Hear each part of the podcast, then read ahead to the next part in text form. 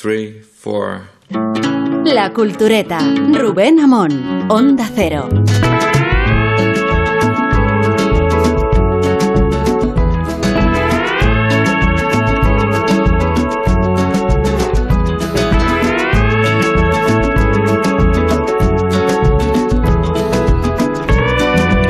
Pues no, no termina de entenderse la hostilidad del sector del electrodoméstico y de la industria deportiva, no, no termina de entenderse. Nos trabajamos un programa que abastece los hábitos de los planchadores y de los runners y ha decidido un sector y el otro, los dos sectores, marginarnos de sus campañas publicitarias, lo que se están perdiendo. Porque si tenemos que celebrar, y lo vamos a celebrar, este programa atesora 133.000 oyentes, será porque las cosas las estamos haciendo bien.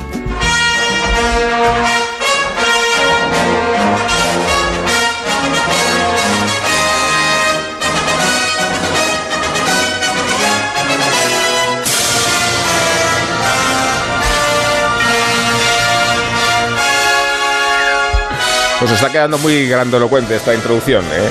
pero apelamos a todo el viento imaginable para espolear la euforia de toda esta audiencia multitudinaria que tenemos al otro lado y que nunca supimos, pensamos que podía ser tan numerosa. Vivimos la euforia. No manejamos aquí clichés navideños. Son los hechos, los datos. Es verdad que nunca nos fiamos del EGM cuando nos va mal, pero cuando nos va bien. Si os parece, no lo hacemos. Así que tenemos mucho que celebrar y tenemos mucho que agradecer. Desde luego a Nacho García, que está al frente de los mandos, a Felipe Mateos, que es nuestro rutilante fichaje, a la herencia de Carlos Zumer, al patrocinio embrionario del doctor Alsina, todos los aquí presentes. Guillermo Artares, ¿cómo estás? Hola, ¿qué tal? Buenas noches. Isabel Vázquez, ¿qué tal? Recuerda que eres mortal. Eh, Recuerda, que eres mortal. Eh, Sergio del Molino, ¿qué tal? Muy bien, muy bien. Y Rosa Belmonte, ¿cómo estás? Muy bien. A Rosa Belmonte la tenemos en Francia porque este es un programa de vocación cosmopolita, muy afrancesada por otro lado, también muy anglosajón, también mucho de muchas cosas. Sí. Tenemos muchísimo éxito. Eh, esto no es una opinión, ¿eh? porque podríamos decir que tenemos muchísimo éxito y es una especulación. No, tenemos muchísimo éxito porque la audiencia así Está nos confirmado. lo demuestra. Y vamos a leer un Eso es correo. solo, solo la audiencia de, de los que están en directo, en directo. en Sí, no, es que si cosa. tuviéramos que contar los del podcast. no, no, no, eh, no había dedos en las no manos. dedos en las No había dedos en las manos. ¿Cómo hacemos? De todos ellos. ¿Cómo- cómo hacemos? la de Mel Brooks. Había un, un mensaje premonitorio eh, de María Luisa García de Cortázar, que en- antes de conocerse los datos decía, quiero formar parte de los informantes del EGM para poneros en el pedestal que merecéis. Los sábados noche os oigo en el diferido y me lo paso genial. Gracias por vuestro esfuerzo. Verdaderamente os lo curráis. Y no vamos a desmentir. Qué maja. Porque currar, curramos, ¿eh? Currar, sí. Otra cosa es que se luzca, pero currar, curramos. Sí, eso sí. Otra cuestión es que las materias después seamos incapaces de comentarlas. Pero oye, eh, quiero daros las gracias a vosotros, Guillermo, Isabel, Rosa, incluso a ti, Sergio, ¿por qué no? que participaste, como os comentado esta mañana, de aquel encuentro en el que Carlos Alsina y yo comimos contigo. Si no me equivoco, al lado del Auditorio Nacional para Sí. reclutarte como tertuliano, él, y donde dijiste que. Bueno, convenimos que este era un programa No, no, de más. tú, eh, Rosa, tú. por favor, eh, eh, no me hagas ruidos. No, eh, te juro que me he apoyado en, un, eh, en una mesa muy antigua y ya no me Se voy a ha apoyar. caído. No la. En- No la rompas. Ya he hecho. Poltergeist. ¿Cómo fue entonces el episodio, Sergio? ¿Cómo, fue- cómo es este salto de lo cuantitativo Nada, a ya, lo, de lo cualitativo a lo cuantitativo? Sí, pues estamos saltando ahora de lo pero yo creo que no dejamos atrás lo cualitativo. No, en Eso sí, absoluto, no, no. pues eso me comentaste cuando nos conocimos. Digo, nada, que es que Carlos Mm, así me fue, Car- sí, sí. Carlos me, me- me ha fichado para la cultureta, vamos a estar juntos. Y, me- y entonces me dijiste eso. De, dice, no, es una- un programa de audiencia más cualitativa que cuantitativa. Que, que a mí me, me dejó muy inquieto. Dije, vaya, me he equivocado de cadena. Tenía otras No ofertas en ese mientas, momento. no mientas lo que dijiste, lo que dijiste, pero me vais a pagar lo mismo. Claro, ¿no? yo dije, yo vi, vi peligrar. El sueldo no está condicionado a la audiencia. Vi peligrar el plato, co- el plato caliente de mi hijo, vi peligrar un montón de cosas. Pensaste, momento, no me va a pareció nadie, ¿no? Muy bien, muy, muy adecuado. O sea Sergio que- muy a menudo saca lo de lo de que tengo que tengo que mantener al niño. Tú. Hombre, no, los hago, los hago constantemente. Yo estoy a esto, estoy a un paso de pasear con mi hijo mendigando por las calles. Que, o sea, por supuesto. Su- subir, Es una constante. su- subir demasiado en audiencia al final pu- puede ser hasta un problema, ¿no? Un sí. Claro, o sea, es como dices, bueno, o sea, el chorradómetro, o sea, tenemos el culturómetro y el chorradómetro. Entonces, son como dos factores que se complementan. Mira, ¿no? eso, eso lo dice Trapiello. Si, si subimos demasiada audiencia, afecta al chorradómetro y al culturómetro. Sí. Entonces hay que, hay que mantener un nivel. A Trapiello bajo. hay que mantener un nivel. lo hablamos cu- cuando me presentó el, el- el último libro hace un par de semanas. Muy divertida y lo hablamos, presentación. Fue, fue una presentación maravillosa, estuvo, estuvo genial. Y, y hablamos de, de- de- de sus diarios, de esos diarios que lleva veintipico tomos, que tienen una audiencia también muy cualitativa y muy y más cualitativa que cuantitativa. Y entonces él siempre dice que gracias a esa cualitativa audiencia puede hacer seguir haciendo los diarios. Dice, pero si lo- los diarios vendieran dos millones de ejemplares, no me atrevería a decir ni a, ni a contar las Claro, cosas que cuento. sí. No, es- y es verdad que, que la audiencia al final también te condiciona, condiciona mucho lo que dices. ¿Os da vértigo, por tanto, el- la No, expectativa No, de... estamos súper preparados No, para el ya. éxito. Que venga Marvel y nos No, compre no. ya. A mí un poco sí. Yo- sí, sí, Rosa, yo- eh, porque claro, Yo no sé, me imagino un estadio lleno de gente y, y estamos hablando de, de oírlo en directo. Sí. O sea, ya, ya, pero un estadio, Bernabéu, estadios. No Camp, o sea, una cosa así, estadios- ¿no? Bueno, dos estadios del Betis. La provincia de Entonces, esa- Soria. entonces la esa provincia de gente- Soria- Más de la provincia de Más Soria. de la la, provincia de de Soria. Tiene menos de 100. No quiero hacer esos cálculos. Yo soy de los que voy y a no una me lo puedo creer. O sea, que cuando doy una, cha- una charla y no hay nadie, digo que bien, mira. Y luego, si de- tenemos de en consideración eh, cuáles son las audiencias de los programas culturales, incluidos los de la televisión pública, que tienen cifras, los de la televisión tienen pública. cifras eh, acomplejantes, ¿no? De 0,4 de share, de Página 0,6. de Página 2 tiene audiencias de, bueno, no vamos a ser críticos, Bueno, ¿no? por favor, no sé. No, no, eso- no, no. Eh, Pero bueno, pero digamos que, que estamos en una posición de influencia de la cultura. Mm, Con esto no solo reclamo el compromiso publicitario de los electrodomésticos y las marcas deportivas, sino de la industria cultural misma que se resiste, se resiste a participar con Se patrocinio, ¿no? Sí. La industria cultural se en porque considera, considera y a veces con acierto que la publicidad ya se le hace gratis. Sí. De eso, o sea, entonces, claro, no, no invierten No le en falta eso. razón. El multiverso de la cultureta. Yo lo estoy viendo. Estoy viendo aquí un, un filón eh, que se extiende a, a to- a todos, O- oye, todos los géneros a- y todos que- los formatos. Sí, Rosa. Que no se me olvide, habéis nombrado el culturómetro antes, eh, he visto, eh, no sé si Isabel eh, la ha visto ya, los dos primeros capítulos de A- Sí. Just Like That, el, el, el- eh, que no vamos a contar nada porque es que aquí No se cuentan lo mínimo contar y es nada. el mega destripamiento, no, pero sí puedo decir una cosa que tiene, eh, que, que Sara Jessica Parker, eh, o sea, Carrie Bradshaw participa en un podcast que lleva Sa- Sara Ramírez, ¿no? Que bueno, la conocemos de Anatomía de Grey. Y entonces tiene un momento de sonidito que es momento walk. Sí. Y cuando vi eso dije, hostia, nuestro Es, culturómetro. es exactamente eso. Sí, cada vez que hacen Sí. una píldora. De momento walk y hace... "Uh". La, la directora da una píldora como educativa de ahora vamos a mantener Sí. un poquito el criterio y tal, la píldora walk. y Pero es suena. irónico, ¿es irónico o es, cierto? Es irónico, pero o sea, es Pero un poco como es como es la nueva la nueva entrega que quiere ser irónica, pero al final es adoctrinante. Se está ahí ahí, ¿sabes? Se está equilibrando. Como de L Word de. Generation. Da, da mucha pereza. No, no es, o sea, da Pero menos vamos a pereza que a ti no te gustaba Sexo en Nueva York porque va a no, ver esto. no, no pienso verlo, es solo para Pues meterme te con está- ella. Te estás perdiendo eh, una Tus obra. mejores años. No, es una obra magnífica. La serie es estupenda, la serie es extraordinaria. Las películas no. Y esta nueva entrega, pues a ver, yo creo que está. Rosa, no sé tú qué opinas, pero yo creo que está como a medio camino. Estoy expectante. No Eh, me ha eh, vuelto loca, es que- flojer, pero. Sí, sí, tengo que seguir viendo. Luego me ha gustado mucho que saliera Brenda Bácaro, Mm. eh, que debe tener 90 años, eh, como, como la secretaria de Es bonito eso, sí, eso. sí, sí. Y luego es más drama. Brenda Bácaro. Es bastante drama. Hay como un cambio Sí, de género. No sé, yo no, me, yo, yo no me creo al personaje de Miranda. Es decir, ¿cómo se ha co- convertido sí, se ha convertido en, esa idiota. persona? Se ha convertido en idiota. Estáis Sí, hablando no, entre o sea, vosotras. era, sí, era importa. una tía mala follada conversación y idiota. paralela. Esto os, os importa que Es la tertulia bis. Hombre, tenemos Vale. 100, Solo era 133.000 por el momento oyentes. walk. Eh, ya, pero tenemos 133.000 oyentes que no pueden ser partícipes de una conversación entre vosotras dos. Eh, este programa tiene expectativas universales más ahora que nunca. ¿Cómo que no? ¿En qué consiste en la En hablar. En interrumpirse Bueno, pues- unos a otros. Eh, Bueno, pues. Básicamente. sí.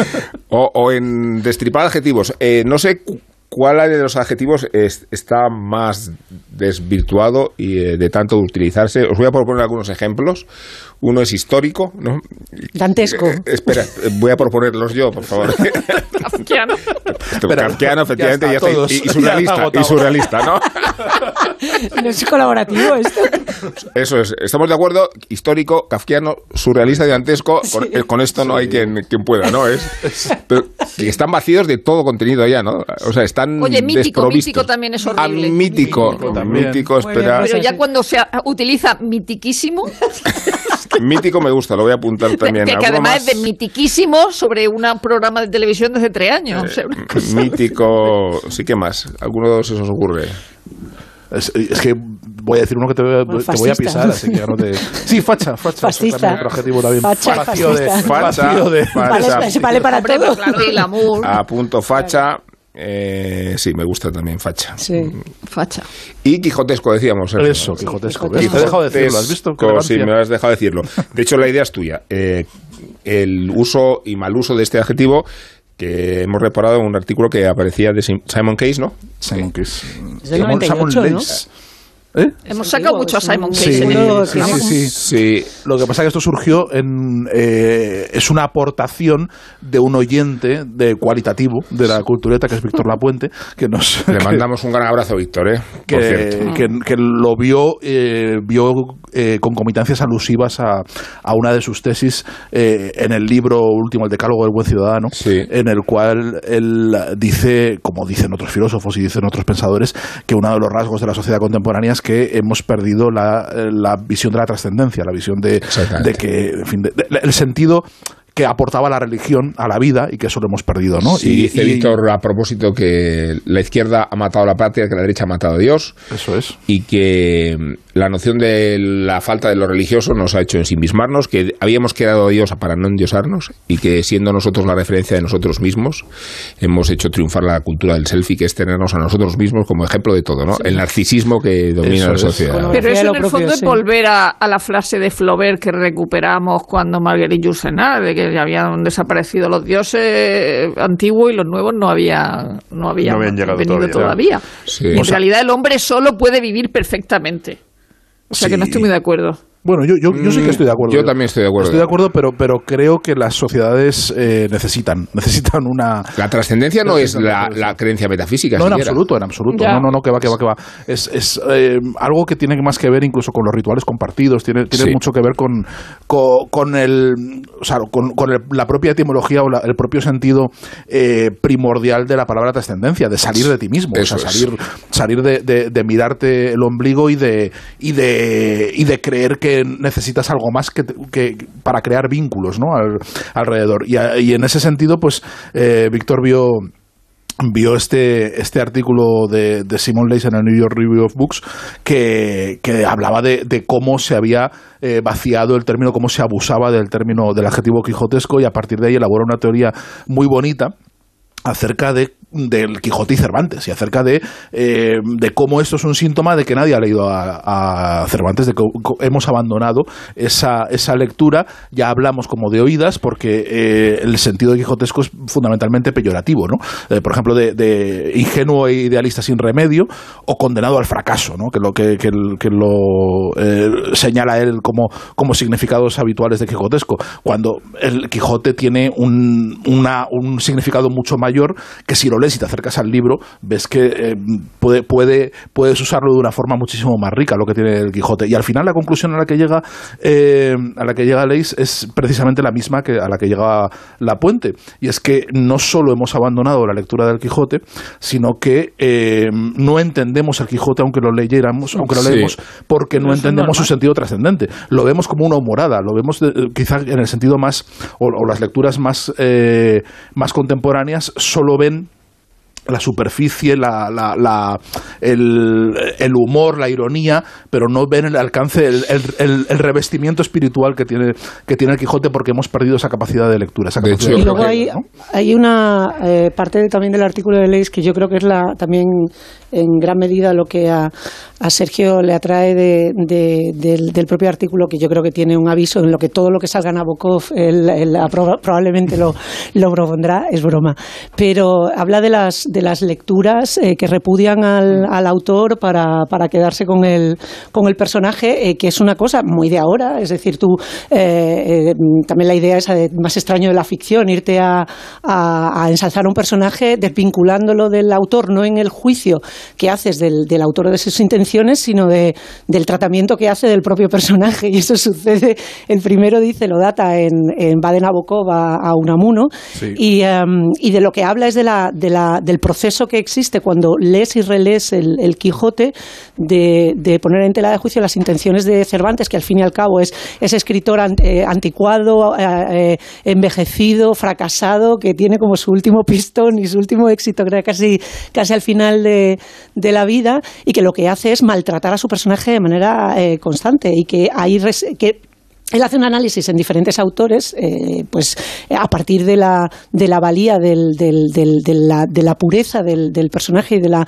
cómo acomete las, las aventuras, eh, pues haciendo hincapié en que, en que el, el, el, autor se ensaña y cómo esos autores eh, terminan por, por, decir hay que, o sea, malo Cervantes y viva el Quijote. Eso lo, eso lo dice sobre todo Nabokov, lo sí. dicen muchos, pero Nabokov es, es, el que más se salió, porque Nabokov tenía unas opiniones literarias muy heterodoxas en ese sentido y siempre siempre se salía por, por, por, por donde menos te lo esperabas. y él tiene un curso sobre Quijote, está publicado, está, está, traducido al español. El curso sobre Quijote que daba en Cornell, en la, en la Universidad de Cornell. Tiene un curso sobre miles de novelas que las que daba Claro, hombre, tiene, tiene, tiene, el curso de literatura rusa, tiene el curso de. Pero están publicados el curso del Quijote, el de sí. literatura rusa y el de literatura inglesa. Mm. Están los tres publicados.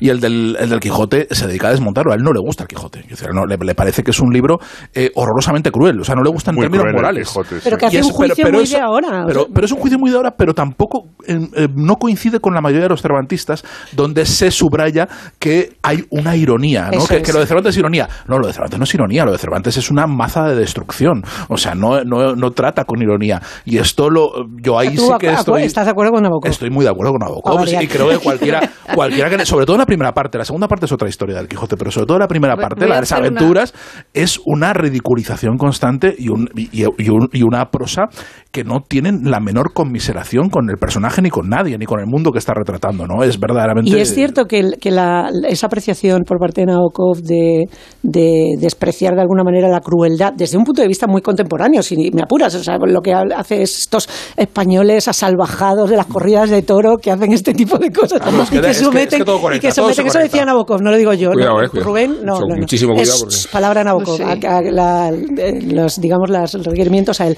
Imagínate, es cierto que, imagínate a que esa Nabokov en las posición, ventas, imagínate, lo que sería aquello. Joder. Eh, es verdad que, que, un traje esa, que ese oponerse a los cervantistas de la época es lo que le, le de alguna manera le, le limita sus opciones a la hora de entrar a dar clase en Harvard. Es, no sé, tú, yo es Eh, que ¿Esto no- es entrevista ya? ¿Es ¿Entrevista con Sergio? Ah, perdón. sí, eh, perdón, era para saber. No sé, pero podemos llamar, podemos llamar a Vladimir, que fue esto. Le, le preguntó, no, No, idea, la verdad. pero Nabokov que conozco a la persona. tengo ni A propósito de, de la desvirtuación de Quijotesco, tenemos este ejemplo. Soy de aquellos que sueñan con la libertad. Qué pena, ¿eh? De verdad. Oye, Espera, espera, espera, espera. Capitán de un velero que no tiene mar. Soy de aquellos que viven buscando un lugar. Soy Quijote de un tiempo Qué buena producción, que no ¿eh? tiene edad. hombre, Ramón Arcusa. Me sale darle, darle la palabra a Rosa del Monte. El dúo dinámico entero. El dúo dinámico entero, Rosa. Rosa, ¿qué hubo? cielo con ella. Manolo y Ramón. Mira, ¿qué, Qué te digo? temazo, o sea, qué- yo defiendo O sea, Quijote, Sancho, Manolo, Ramón. Iglesias Sí. donde tenga que defenderlo, pero con Manuel Alejandro. Esto, sí, es verdad que un hombre solo es un gran disco. Pero El oyente no está viendo la cara Este de que Guillermo es- Altares en este momento.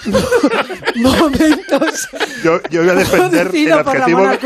Yo voy a defender, yo solo iba a defender el adjetivo quijotesco. Al final, a- aunque no sepamos qué quiere decir, es una de las grandes aportaciones eh, a la cultura universal de, de la lengua castellana. Entonces, yo creo que no sabemos lo que quiere decir, pero sí, sí, sí, sí lo sabemos. A mí es un adjetivo que, que no, no me importa usar. Quijotesco es- fue cuando Rubén me dijo, tenemos una odisea cualitativa. Eso fue. ¿no? O sea, es Dije yo, caramba, qué quijotesco.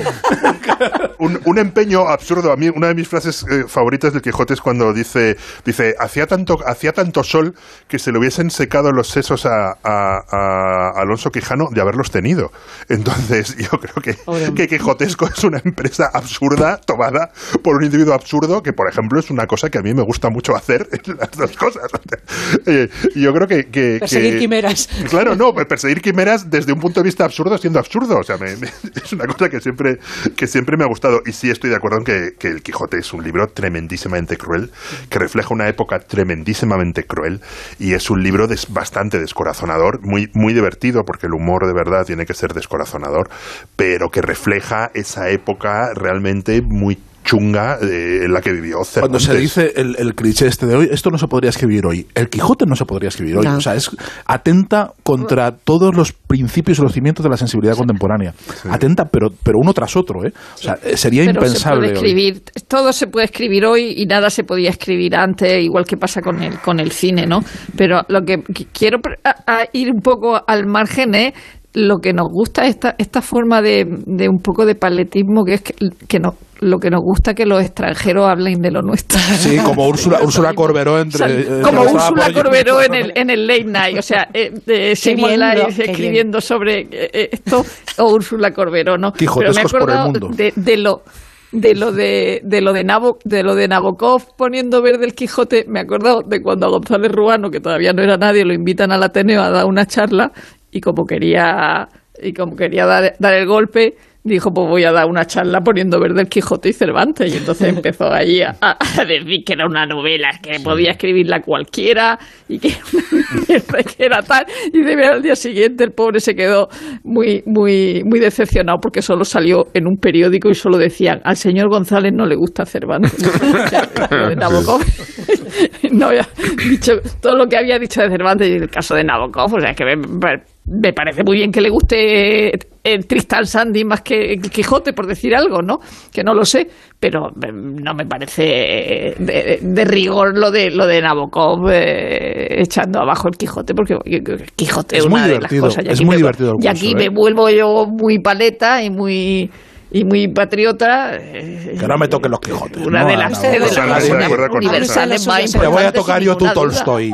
Te voy a tocar tu gol. Bueno, para la RAE, para la RAE, Quijote, eh, en la primera acepción es la pieza de armadura que cubre el muslo y la segunda es persona que tiene ideales elevados y lucha y defiende causas que, aunque nobles y justas, no le atañen. No sé si estáis de acuerdo con esta definición, si es demasiado académica. Julio sí, está de acuerdo. Dice, luego hay que estar como una puta cabra Claro, yo creo que, que falta la, la parte de estar como una puta estaba y, la, y, la, y, y el punto absurdo. O sea, yo creo que, el, que, que todo el Quijote tiene mm, un sentido del absurdo que está muy bien. Eh, No, y superar la, y la- la le mediocridad y la realidad eh, por el camino de la locura de la fantasía para evadirte de, de de- la, de- de la del- mediocridad. ¿no? de- ta- Es- Y, También de- yo y creo- del mundo horrible en el que vives. sí, que sí. la- la- el reproche que hace Leis en, en el artículo, sobre todo al principio, de la, de la sobreinterpretación o de la interpretación trascendida del, del significado en origen es inevitable, sobre todo cuando estamos hablando de una obra de, de este impacto y de este, y de Sí, este calado. Simón- Solamente habla de la, de la, de, de la relevancia y de, y, de, y de la cobertura que tiene el Quijote, y eso no me parece malo. O sea, evidentemente se van a, a, a- Sí. a manosear y se va a, a- deshacer eh, de, del- del- del- de la idea original, pero Simón Leys inevitable. es el del cuento de Napoleón, ¿no? Sí, eso Sí, es. claro que es. y de, y sí, de sí. los que libros es, sobre China. que es, que es una historia en Es ese cuento de. Napoleón es un es una quijotización donde el, el tipo o sea Napoleón se escapa y el tipo al que dejan a la isla de Elba para hacerse pasar por Napoleón se cree Napoleón al final y entonces él, él dice no no yo soy Napoleón o sea, Sí. y el verdadero Es toda la Napoleón se de Santa Elena, ¿no? Eso, sí ¿no? en Santa Elena De eso habla Elena, también en el, sí. en el artículo bastante, del- de, esos personajes que terminan encargando, igual que el Quijote, la, la idea Sí. figurada Entonces, el- de lo que habían no, el, el- soñado. el ¿no? Napoleón de verdad, Sí, nadie no, cree que es Napoleón porque Napoleón sigue en Justo Santa eso. Elena, que es un, un- un- un Napoleón de pacotilla, pero que se ha creído ese personaje. Sí, bueno, el dato de audiencia. Si- si que- querés- Sí, Rosa, adelante. No, no solo una cosa, sin Sí, querer sí. adelantarme, recordar que cuando habla Martin Amis de la gran narrativa cita tres novelas, Middlemark, Moby Dick y El Quijote. El Quijote. Sí. Que iba a decir que esta audiencia, bueno, multitudinaria que se nos reúne cada madrugada, eh, también tiene mucho que agradecerle a las contribuciones de Miguel Venegas, que nos va a hablar en estas fechas tan señaladas del surf. Diciembre es el mes ideal para los surfistas de California. Al sur de San Francisco, en la aldea de Princeton by the Sea, se juntan desde 1999 los más locos amantes de las olas buscando Mavericks, una playa legendaria con muros de agua de más de 5 metros. La playa la descubrió Jeff Clark, criado en la zona, el primero que decidió lanzarse a surfear en una playa que se consideraba demasiado peligrosa para cualquier deporte. En 1990, unas fotos en la revista Surfer la llevaron a la fama y los mejores del mundo empezaron a peregrinar a la única playa californiana de olas gigantes. Mark Fu y Sion Milowski, dos hawaianos expertos, murieron bajo aquellas olas y la leyenda siguió creciendo. Mavericks es una musa fácil para cine americano que ha grabado muchas veces el baile sobre las aguas del Pacífico y ha contado la vida de algunos de sus héroes. En 2014, Chasing Mavericks nos mostró la de Jay Moriarty, un chaval que cabalgó la famosa playa con solo 16 años. En 2004, otra cinta, Riding the Giants, viajó por el tiempo para recordar a los más grandes, los que hicieron del surf una forma de vida cuando no había sponsors, ni giras millonarias, ni siquiera playas señalizadas. Una mañana de diciembre de 1969, un corpulento californiano surfeó una ola de 11 metros de altura. Era Greg Knoll, para muchos el más grande de todos los tiempos y para muchos aquella sigue siendo la ola más alta jamás surfeada. Knoll había viajado a Hawái buscando sus olas imposibles en la bahía de Waimea. Me sentí como si estuviera en una nave espacial corriendo hacia el vacío. Durante unos 15 o 6 pies estuve en el aire. Después, literalmente, me volé de mi tabla. De aquellos días quedó una foto para la historia que todos hemos visto aunque no lo sepamos. Noel de espaldas junto a su tabla anaranjada, vistiendo un bañador a rayas horizontales blanco y negro, y de fondo una de las olas inverosímiles de la isla de Oahu. Noel volvió a California donde trabajó como pescador y guía y acabó fundando una marca de ropa con su imagen, con el bañador rayado como símbolo. Pero las olas soñadas para todo amante del surf no están tan lejos como Hawái o California. En 2010, el surfista Garrett McNamara llegó a Nazaré, en la costa de Portugal, atraído por una leyenda que resultó cierta. Olas de 100 pies, 33 metros de altura, rompiendo cerca de un acantilado sobre el que se alza un pequeño castillo. Una ola de 30 metros es la serie documental de HBO que rodó su hazaña, con la épica del reto y la belleza de un deporte perfecto para el cine, y también para las frías mañanas de invierno. Oye, mamá, como salgo de cuentas para Navidades, podríais venir vosotros este año a nuestra casa, ¿no? Buf, complicado, ¿eh? Sacar a tu padre de casa, a tu hermana que viene de Londres, la abuela, cómo tienes las rodillas. Hemos comprado cupones del sorteo del cupón extra de Navidad de la 11. El 24 nos tienes ahí como un clavo. En Navidad, qué bello es repartir. Cupón extra de Navidad de la 11. El 1 de enero, 75 premios de 400.000 euros y más de 910.000 cupones premiados. Compra ya tu cupón. 11. Juega responsablemente y solo si eres mayor de edad. En Onda Cero, La Cultureta.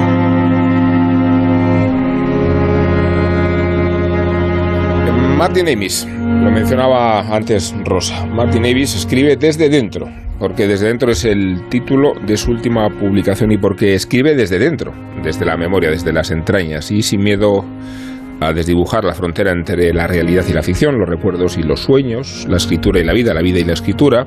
Un libro sobre escritores, es desde dentro, los que más le influyeron, como Saul Bellow, y los que más le dolieron, como Christopher Hitchens, un memorial que transcurre entre la oscuridad y la luz y que no se sustrae a la trayectoria polémica iconoclasta del escritor británico, ni para hablar del terrorismo, del antisemitismo, de la enfermedad, ni para hacerlo sobre la convulsión de los lazos familiares, tantas veces expuestos en el abismo empezando por el influjo de su padre, Kingsley, y provisto ahora de más lucidez que nunca porque ya no es un niño. Martín ha cumplido 72 años y ha encontrado la fórmula del humor para tomarse menos en serio, aunque desde dentro se resiente del dolor y de la truculencia. Llamémosla una biografía parcial o arbitraria, porque el autor cuenta lo que quiere y como quiere. Podría ser una novela y no serlo, un memorial rotundo que expone las inquietudes implícitas y explícitas del autor. Está claro que deplora envejecer y que prefiere contarse a sí mismo que aceptar los retratos que le hemos construido los demás, sobre todo cuando les acudían las polémicas acerca del machismo, de la xenofobia y aquella carcajada sobre el holocausto. En Martin Amis se ha dicho lo mejor y lo peor, tanto se ha destacado su hondura como la frivolidad, Amis el genuino y el impostor, el dandy y el canalla, Por eso tiene sentido que desde dentro se perciba como un ajuste de cuentas desordenado con los demás y consigo mismo, naturalmente sin propósitos académicos, pedagógicos ni con la expectativa alguna de enmienda o de contrición. Un libro triste, divertido, podríamos decir. Un libro extraño y original por las mismas razones. Life writing, dicen los anglosajones. La escritura en la vida, la vida en la escritura, o sea, la autoficción, porque es digresiva y porque no puede aceptarse como una autobiografía, pero sí como una plena rehabilitación literaria. Queremos decir que Martin Amis sacudió el escenario literario a finales del siglo XX, pero no terminaba de encontrar su sitio entre las referencias del siglo XXI. Entre las críticas que se han publicado voy a mencionar una que aparecía en el New Yorker y que dice se ha dicho que el trabajo de un autor es hacer que sus personajes sean un infierno. Así es como descubren quiénes son, de qué están hechos. En sus otras novelas, Amis impone castigos de manera confiable y, sin embargo, aquí el personaje que comparte su nombre se comporta de manera notablemente liviana. Cuando lo dejamos al final, rodeado de su amada familia y estantes de libros célebres, es difícil luchar contra la sensación de que el aire de ambición lograda de la novela se ha producido a costa de un logro más sustancial. Sea lo que sea, Inside Stories es el título en inglés, es, sin lugar a dudas, el trabajo de un hombre al que no le queda nada por demostrar. Bueno, hablamos de esta novela, le ha gustado mucho a Sergio del Molino, nos la ha recomendado él mismo y he visto un tuit suyo al respecto que destaca no solo la impresión que le ha causado como lector, sino la impresión que le ha causado como escritor. Sí, porque hay una hay un tópico que es que como todos los tópicos es falso, pero también contiene un perín de verdad que es que habla de la soledad de los escritores, de la soledad del oficio de, de escritor, ¿no? Que al final estás eh, te vuelves un poco misántropo, es una es un oficio poco poco social. No es cierto, no es cierto porque como en fin tienes tus colegas y tienes y, tienes tus eh, tus ritos de iniciación y tu, y tus cuadrillas y tus pandillas como en cualquier otra profesión. Pero sí que es verdad que hay un núcleo un núcleo muy solitario en el que te enfrentas tú contigo mismo constante, y, y, es una parte que es, que es muy difícil compartir con los demás. O sea, hay una parte de frustración y una parte de, de, dudas y de miedos que, que, incluso con otros escritores no puedes compartirlo porque, porque cada uno tiene los suyos. Cada uno se enfrenta a esto a, a, su manera. ¿no? Y al, al, al, con la forma en la que Martin Amis habla, en la parte de, su oficio, pero también de su vida, cómo se mezcla, eh, yo me he visto muy reconfortado, muy reconfortado en muchas cosas, ¿no? He visto muchas cosas que yo probablemente quizá no, no pueda explicar y a lo mejor no puedo ni verbalizar, pero es una de las partes que más, que más me, han emocionado. Es un libro que yo creo es de los, de los mejores libros del año y de, que, que he leído y es, es una lectura que he disfrutado muchísimo, pero me ha tocado sobre todo en esa vena, en esa vena de la vocación y en esa vena del oficio, porque habla una de las partes y una de las de, de, las de las piezas de este puzzle tan complejo que es desde dentro es un falso manual de literatura, un falso mm. manual de escritura. O sea, hay una serie de decálogos, de consejos que va dando para escritores con mucho humor, con mucho acierto, pero donde él también se desnuda y va eh, proponiendo sus, sus propias ideas poéticas y sus propias eh, su, su, su, propia visión de la literatura y, y ahí es, es emocionante porque es la eh, el repertorio de un autor que ya lo ha hecho todo, quiero decir que ya está de vuelta de todo, que lo sabe absolutamente todo y que y, del cual se puede aprender mucho. Se puede aprender mucho porque se ha quitado de encima muchísimas cosas. Y el libro empieza precisamente además con una metáfora, con la metáfora de la casa. El libro es una casa y da la bienvenida al, lector. Dice, empieza con un, dándote la bienvenida diciendo, bueno, lector, ¿qué tal? ¿Cómo estás? Te pongo una copita de brandy mientras espera, vamos a pasar aquí un rato agradable. Y eso, eh, hacia la mitad del libro, te encuentras que es una de sus teorías sobre la novela. Él cree que hay dos tipos de novelas las novelas que acogen, las novelas que van llevando al, lector a un sitio confortable y que le van acompañando y que le van llevando y demás, y las novelas experimentalistas, eh, las novelas experimentalistas, eh, que el epítome sería eh, el Ulises de Joyce, donde el, lector no es bienvenido, donde hay una, una incomodidad. Entonces él compara cómo entrar, cómo sería entrar en una novela agradable, cálida, con alfombras y con música y con, y con brandy con té eh, con la que te sirven, eh, y cómo sería entrar en una novela en una novela experimental como la de Ulises de Joyce.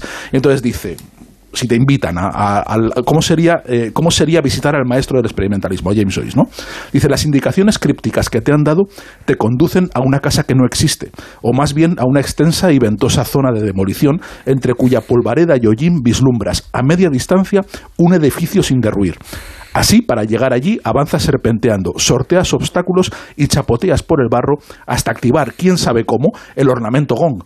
Y tras larga y muda espera, la puerta se abre de golpe para mostrar a un personaje furibundo que discute consigo mismo en varias lenguas eh, antes de escabullirse de nuevo, al que encuentras al cabo de una hora en una trascocina distante, donde te da un tarro de suero marrón y un cuenco de nabos y anguilas. Dice, esa es la diferencia, la diferencia entre dar la bienvenida al lector y no dársela, ¿no? Entonces él intenta ser ah, acogedor eh, abriéndose en canal, abriéndose el pecho. Y es un libro que, que es tremendamente triste, porque es un libro escrito, como bien decías en la introducción, desde la vejez. Y una de las cosas que a mí, desde luego, más me aterran de la vejez, y, lo- y- y es uno de los, de los miedos que comparto desde la distancia de mi, de mi esplendorosa juventud, es eh, el hecho de que de, de sobrevivir a tus amigos. Yo siempre, eh, siempre me postulado y espero seguir postulándome a ser el primero en morir.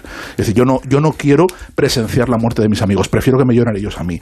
Y aquí este libro es un desfile de amigos muertos. O sea, es una crónica de cómo se le han ido muriendo Eso es los amigos. lo más impresionante Sí, del es libro, sí. impresionante porque es un homenaje sobre todo a tres, a, a Saul Bellow, a Christopher Hitchens y a uno que más que amigo es un padre putativo o un tío que es Philip Larkin, que, Sí. que es el, el amigo íntimo de su padre, ¿no? El amigo íntimo Según de. Kingsley o, su- o- o algo así.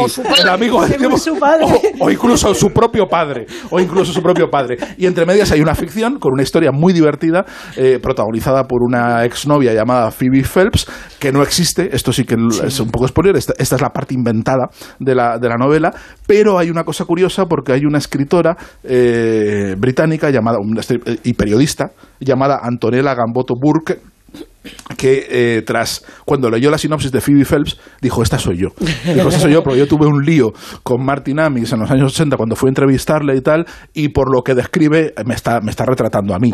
Cosa que dudo puta. Cosa que dudo Es un palo- sí, es un palo de, con de- o sea de escort y decir porque me está retratando cosa que dudo por cómo termina Phoebe Phelps y ahí no lo voy a decir o sea por cómo, cómo- cuál es la última aparición de Phoebe Phelps en la Sí. novela que es bastante cuan- cuando, ya descubres que esto es toda una invención evidentemente porque ya ahí es donde exagera y desbarra muchísimo Yo, yo voy a ser un poco el, el, el mister, ¿no? De este, Algunos. de este poco considerando tu programa. el personaje segundo. Eh, hostil o sea, el, el libro me, me, me- o sea, hay veces que sobre un libro pes- pesa ot- otro libro, ya le ¿no? Entonces, eh, como ya me han echado, puedo decir lo que quiera, ¿no? Entonces, eh, sobre, sobre... Yo una de las lecturas que más me han impresionado en, en- en- en mi vida, y no exagero, es Experiencia, el libro anterior de, de, de, de Martin Amis, el libro de memorias el libro de memorias anterior de hace An- 20 anterior, años. de hace 20 años. Y es un libro que no, no había vuelto a leer, me impresionó muchísimo. Y, y- y después de leer desde, desde dentro, volví algunos momentos y, y- y reconozco que, mm, la- digamos, son dos libros sobre la muerte. Muy, muy diferentes. Uno, Experiencia, es el libro donde cuenta su vida marcada por una cosa horrorosa que le pasó, que es el asesinato de, de Lucy Partington, que es que Martin Amis tenía una prima que un día su primo deja al lado de una parada de autobús y de la que nunca se vuelve a saber hasta 20 años después cuando la policía descubre que ha sido asesinada por un psicópata. ¿no? Entonces, Experiencia es eh, un libro sobre eh, muchas cosas y siempre sobrevolado por el recuerdo de la prima y a la vez una cosa bastante estremecedora que es la idea de que aquella Lucy tuvo muy mala suerte, porque fue una cuestión de tres minutos que la pilló el psicópata, la idea de que durante tantos años no supieron lo que pasaba con ella, y esa reflexión profunda sobre eh, la vida interrumpida y, y la vida interrumpida por el azar que sobrevuela absolutamente todo el libro, ¿no? Hay un, eh, era una prima muy brillante a la que él adoraba, que iba a estudiar eh, historia medieval, que iba a pedir una beca en la, en la Courtauld, en la Courtauld Gallery de, Londres, y todo el rato aparece en ese libro. Entonces, eh, mm, si bien hay cosas, yo creo que mara- ma- ma- maravillosas, Ci- citabas consejos de escritura, hay, una que creo que, que dice Bellow de, de Primo Levi, dice, nunca malgastó una palabra. Y dices, joder, ojalá, ojalá pudi- pudiese alguna vez en mi vida decir eh, algo de- de eso, ¿no? Pero sin embargo, es verdad que hay libros que te marcan ot- otro libro y según lo leía, me entraban más ganas de, volver a experiencia y de volver a, toda aquella historia hor- hor- hor- horrorosa y a la vez mm, maravillosa del escritor que va creciendo y, ese la, la- la prima es una historia real que le marca de su vida y a la, y a de- y a la vez se, se alza como una profunda me- metáfora de eh, la mala suerte mm, cómo cualquier estupidez te puede cambiar tu vida y, y- y también conecta con, con este libro. Me, me ha gustado mucho la parte de Christopher Hitchens, que es un personaje que siempre he admirado y con el que me he divertido muchísimo. Tiene Bueno, la parte de Christopher Hitchens es que el- devastadora. que es es la- segmentado, claro. Parte de la muerte en Houston, por Claro. ejemplo, Sí. que es una historia de, de la parte de Houston, que es una cosa de- devastadora. Y es un personaje que siempre me ha encantado, que tiene uno de, sus- uno de mis libros favoritos de siempre, que se llama La postura del misionero, que no sé si está traducido al castellano, que es un libro para poner a parir a la Madre Teresa, Madre de, Teresa, de- de- sí. de ¿Cómo has Calcuta. dicho? Perdona que, La postura del que no sabes si está traducido al castellano.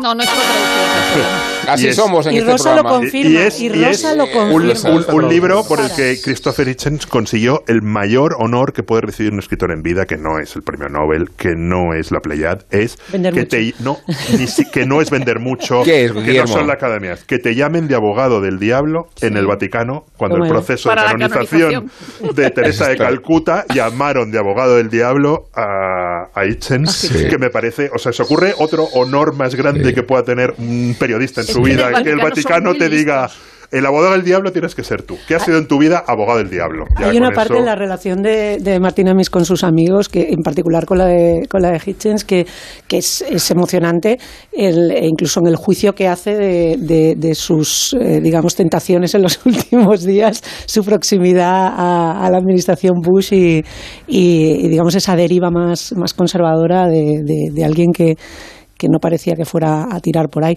A mí es una, eh, me está encantando la novela, y digo me está encantando porque me he negado a apresurarme a terminarla para, para el programa de lo que me está, de lo que me estaba gustando.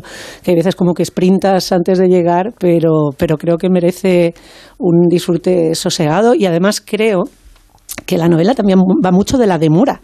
Eh, tiene mucho que ver con, con el hecho de, eh, sobre todo en la, en la relación, en esa relación ficticia con, con Phoebe Phelps, en la que está todo el rato ella jugando a esos, a esas estrategias eh, eróticas. Hay en un momento determinado en el que él la llama, bueno, él llama terrorista, creo que a la, a la primera. Hay una vocación pongo un, un- terrorista porque, por porque, porque todas las chicas que Las te gustan chicas, eso es, son, terroristas. eso es, pero que el apelativo terrorista es que estaba acordándome, ahora que estaba hablando de, de experiencia, que también tiene una evocación de, de los papeles de Raquel, de su primer libro, que también es un libro sobre la demora sexual, porque desde la juventud y desde el calentón de intentar ligarse a, a la chica que te gusta, que también está en, en la viuda embarazada también hay, hay, hay digamos, esa, esa constante del anhelo de, de, la, de, la, del- de la consumación. Y mm, habla mucho de, en ese curso de, de escritura, pues, es un libro de. mm, Él dice, le, he leído una, una cita que es, que es un libro que, no- que, como todos los libros de la vida, no tienen trama, pero tienen misterios. Lo que va es desvelando diferentes misterios en esos diferentes segmentos, como el de, el de Hitchens, el de Bellows y sobre todo el de, el, de- el que apuntala de alguna manera la, la novela, que es quién es esta Phoebe Phelps, este personaje tan, tan, tan particular. A partir de los recuerdos de las opiniones, de las vidas, de la crítica literaria que hablabais, de la crítica gastronómica a veces, y de, la, de, los, de los relatos cortos, porque parece que tiene insertado, y de esta, además de desgranar la, la amistad y ese manual de escritura. Y volviendo al tema del manual de- de escritura, él hace eh, digamos, también un, un de- desgrana eh, do- di- los, los aspectos que en la literatura se abordan mal, eh, a su parecer en la literatura contemporánea. Uno es el hablar de los sueños. es el sexo, es como- otro es el sexo no, y otro es la sexo. religión. Son los tres siempre se terminan por ser el sexo, sobre todo porque dice que, que ese puritanismo de la Inglaterra entre Lady Chatterley y los Beatles eh, les tiene completamente constreñidos y que no, no les deja salir y habla mucho de, de Graham Greene y no sé si en algún momento de Y tal, de ese- esa- esos mensajes píos que al final terminan por arruinarte las, las novelas que más te gustan. Eh, pero lo- lo- a lo que iba es al tema eso del, de- del sexo y de cómo él va de alguna manera haciéndose no trampas al solitario, pero sí como que está, igual que lo, lo que hablabas tú de lo de la novela experimental, esto es una novela que es al mismo tiempo profundamente experimental y, al- y a la vez es acogedora. O sea, esas, eh, digamos, eh, contradicciones en las que incurren sus propias tesis. Eh, y sinceramente, no, o sea, me queda poco menos de la mitad y, y desde luego lo voy, a, lo voy a seguir saboreando. Me está encantando, o sea, lo estoy disfruta- disfrutando muchísimo. Rosa. Ah, sí, eh, bueno, eh, eh, está claro que Martín Amis es uno de esos personajes atractivos, porque todo lo que le rodea es atractivo. Luego que él lo cuente bien, él lo hace todavía más atractivo. Pero es que no solo es hijo de Kingsley Amis, que eh, eh, es un escritor extraordinario y, y amigo, amiguísimo de Philip Larkin por ser amigo de, de su padre, sino que la mujer de, de, de Kingsley desde el 65 al 83 es Elizabeth Jane Howard, la, la de las crónicas de los Casalet. Es decir, que to- to- todo ese mundo, incluso el que él no ha elegido, ya es extraordinario. Si encima él elige como amigo a Christopher Hitchens, eh, tiene una fijación por Nabokov, eh, en, en, eh, en Visitando a Mrs. Nabokov, que es un libro que también está en anagrama, que, que es de, de piezas cortas, él va a visitar en Suiza a la, a la viuda y a, y a su libro, es hijo. precioso. Sí, Ese, es libro ese libro es una maravilla. A mí El me encanta la el visita del Anthony tenis, el- Vargas. el texto Y la- del tenis. Y la visita Anthony Vargas. Es Sí, sí, sí. Luego el hecho de su amistad con Saul Bellow, o, ya he dicho la de Christopher Hitchens, evidentemente, eh, porque es verdad que luego eh, eh, entrevista a gente, pero no, no es esa relación eh, la, que ha podido tener con Graham Greene al verlo, que es la que tiene con Saul Bellow. Eh, a mí me gusta más la, la- la- el tipo de literatura eh, de la experiencia de, de, de Martin Amis que las novelas, pero luego leyendo esta novela te das cuenta de, cua- de que cuando leíste La viuda embarazada, resulta que la viuda embarazada también forma parte de su vida, es decir, pues lo cuenta aquí en el, en el libro. Entonces, yo, yo siempre cito una cosa mucho que es eh, una, una, una frase de Saul Bellow que le dijo a uno de sus biógrafos, dice, pero ¿qué vas a contar tú que no haya contado yo? ¿Ya? O sea, que, que, sí. o sea, que, que es verdad que él, él ya ha contado muchas de las cosas que luego va a contar. A mí la parte que menos me interesa, desde luego, es la de, es la de, es la de Phoebe, esa noche de la vergüenza y todo eso. Eh, me gusta muchísimo más lo de lo de Hitchens, tanto el, el- la descripción de la enfermedad y además no haciéndose el protagonista, que es lo mejor de todo, es decir, que hay gente que se hace protagonista de la muerte de los demás, ¿no? Y de las enfermedades de los demás, porque las están escribiendo ellos. Sin embargo, él da el protagonismo a Hitchens y además tiene a Hitchens como una especie de gurú eh, eh, que le explica qué ha pasado con el islamismo, es decir, desde cuándo el islamismo es lo, es lo, es lo importante y lo que, lo que, lo que, que el terrorismo, por qué ha vuelto el terrorismo, es decir, y ellos ya hasta tiene que ver con su propia vida porque tiene que ver con la fatua también de, o la fetua, o como demonios se diga, de, de Rasdi. Eh, a mí me gusta mucho esa parte en la que él habla de la, de la, de la vejez, que es lo que ha, lo, ha- dicho eh, Rubén antes, ¿no? Tiene 72 años y, y cuando dice que, eh, que él entrevistó a Graham Greene y que Graham Greene le dijo, ya muy mayor, ¿no? Que le dijo que la fe se debilitaba con el tiempo y dice que Pritchett le dijo que uno se va volviendo más aburrido y correoso. Y eso es realmente lo que le daba miedo.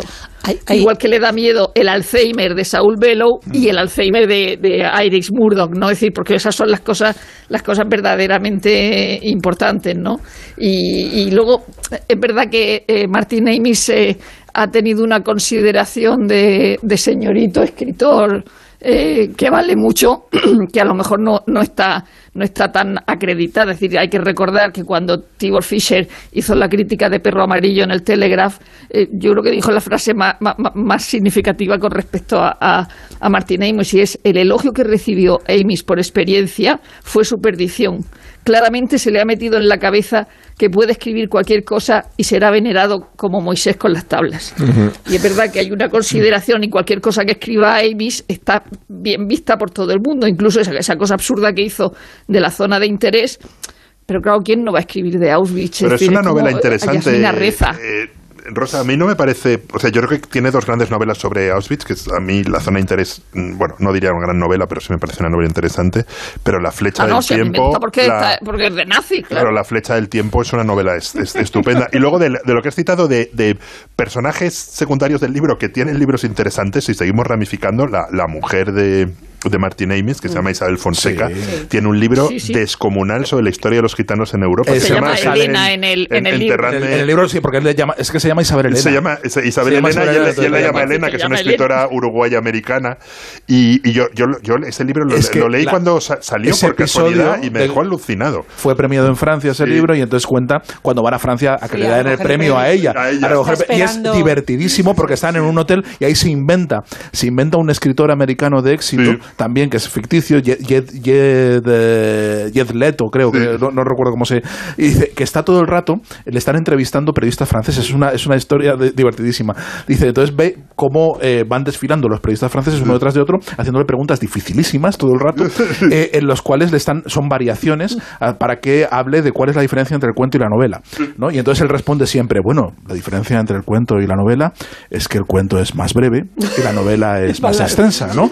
Entonces le dice, sí, pero ontológicamente, ontológicamente me da, le, le hacen preguntas como larguísimas y demás, Y el- otro vuelve, mundial. dice, bueno, bueno, yo en resumen sí, lo que querría decir es que en el cuento puedes escribir menos. En la novela, pues te puedes explayar más. Es como jet slot, jet slot. Es maravillosa esa parte. Ahí, eh, ahí a mí la, la relación de amistad eh, con Hitchens me parece que es el núcleo y el cogollo lo más emocionante. Y inclu- incluso cómo se va construyendo hasta llegar a la muerte. Además, porque sabes el desenlace desde el, desde el principio, ¿no? Y eso hace que que el relato, la, la narración de, la- de esa amistad sea mucho, mucho más trágica desde el primer momento, aunque está llena de humor, está llena de juergas, de alcohol, de sexo y de política, ¿no? que es, que es desde lo, de lo que estaba hecha la, la relación entre ellos y de periodismo. Y hay un, hay un momento en el que él retrata muy bien la, hiperactividad de Hitchens, ¿no? que dice que, que- que se van a, a- cuando eran periodistas los dos, eran, eh, bueno, Hitchens ya empezaba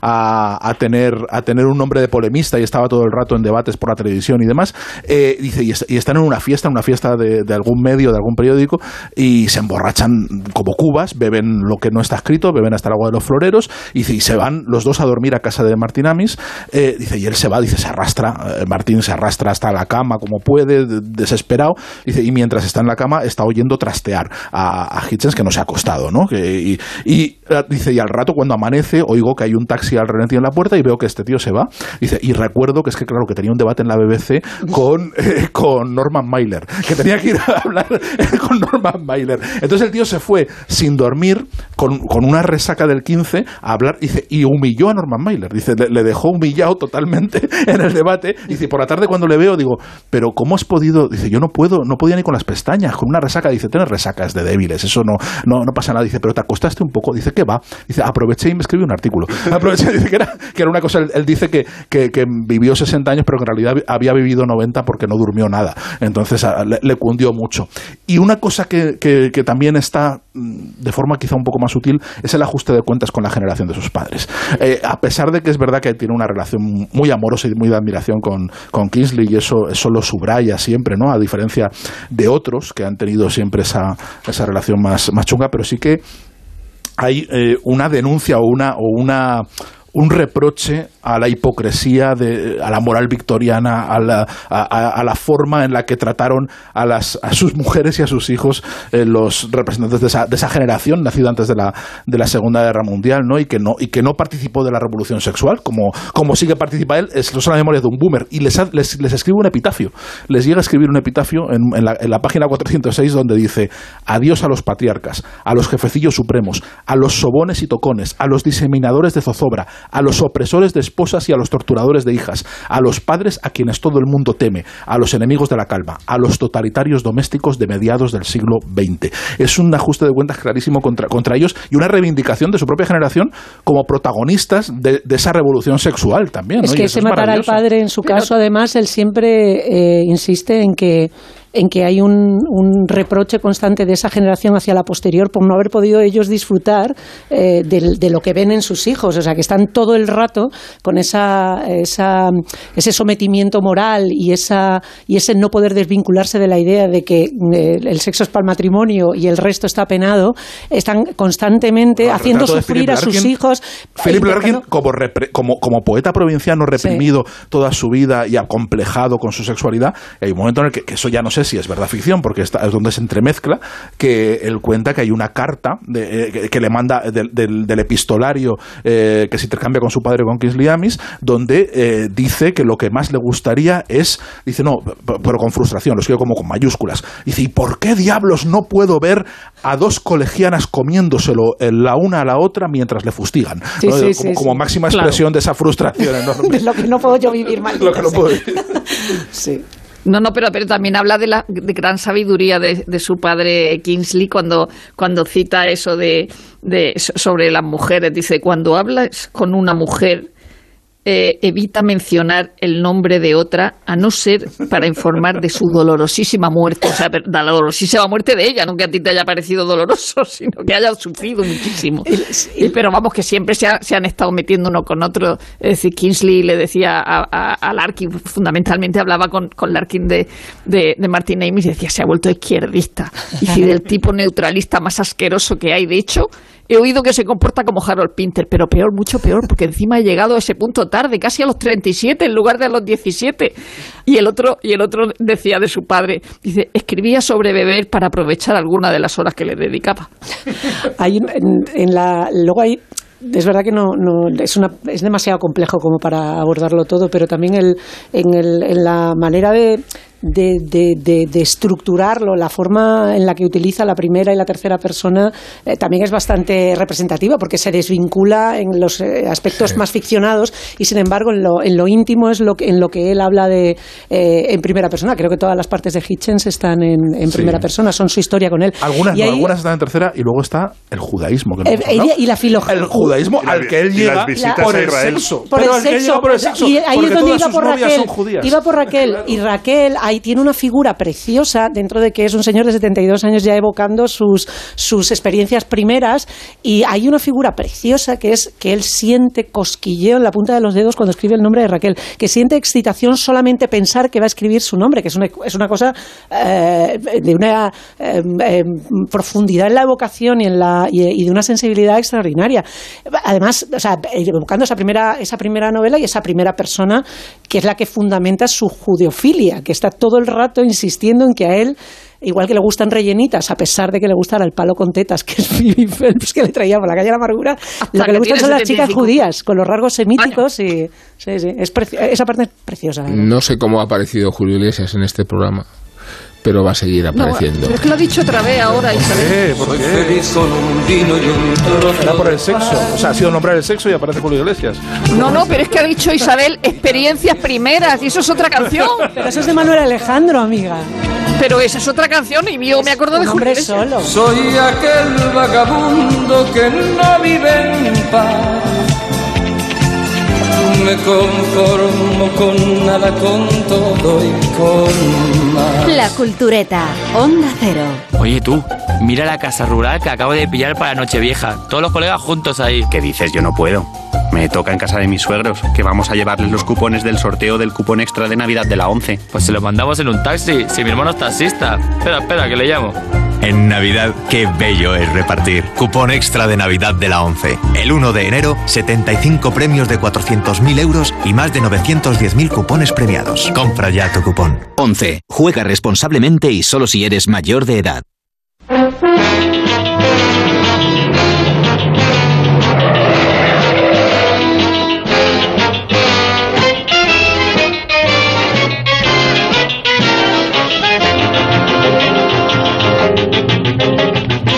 Pues escribía Rosa Belmonte hace unos días en Libertad Digital de esta, vamos a decir, otro adjetivo de estos, icónica serie que todos culturetas espero hayáis reconocido con solo escuchar la introducción. Que espero porque no hacerlo sería motivo suficiente para expulsaros de la mesa. Eh, y no os lo recomiendo ahora que no son tan propicias las cifras de audiencia y que el GM está de nuestro lado. Get Smart, eh, Superagente 86, supuso un espaldarazo económico importantísimo para sus dos creadores, Mel Brooks y Buck Henry. Dinero que Brooks no solo le permitió casarse con Anne Bancroft, tal como cuenta Rosa Belmonte en su artículo, sino que también le consintió dedicarse pues a hacer cine. Querido Bloom, glorioso Bloom, es muy sencillo. Primero, buscamos la peor obra del mundo, un fracaso seguro. Segundo, busco un millón entre todas las viejecitas del mundo. Tercero, usted a trabajar en los libros. Falsas listas de inversores, una para el gobierno, otra para nosotros. Usted puede hacerlo, Bloom, es usted un mago. Cuarto, estrenamos en Broadway. Y antes de que pueda decir quinto, cerramos Broadway. Sexto, nos embosamos un millón y volamos a Río de Janeiro. Río, Río de Janeiro. Señor Río. Río Señor brasileiro. Me aprieta demasiado. Río con su carnaval. Y sí, en 1967 vio la luz de Producers, o sea, los productores, dirigida por Mel Brooks y cuya trama queda bastante bien resumida en este pasaje que acabamos de escuchar. Fue un verdadero éxito. Después vendría El misterio de las doce sillas y entonces Brooks se especializó en hacer parodias. La primera, un western. ¡Suene la campana de la iglesia! ¡Que toque la banda!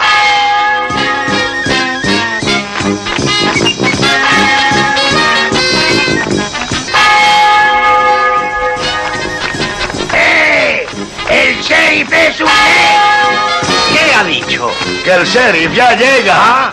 No, no, caracoles, ¿estáis sordos? ¡El sheriff es un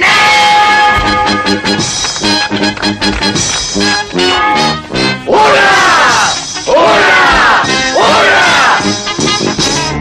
Bueno, y el mismo año que salió Sillas Calientes, eh, el 74, Brooks alcanzó lo que para muchos es la cima de su carrera. Estamos hablando, sí, del jovencito Frankenstein.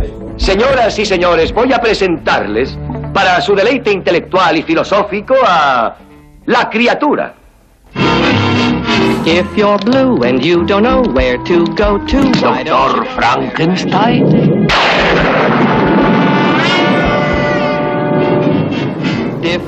Frankenstein. ¿Me toma el pelo? No, se pronuncia Frankenstein. ¿Dice usted también Froderick? No, Frederick. ¿Y por qué no es Froderick Frankenstein? ¿Por qué no? Es Frederick Frankenstein. Muy bien. Usted debe de ser Igor. No, se pronuncia Igor. A mí me dijeron que era Igor. Pues estaban equivocados, ¿sabe?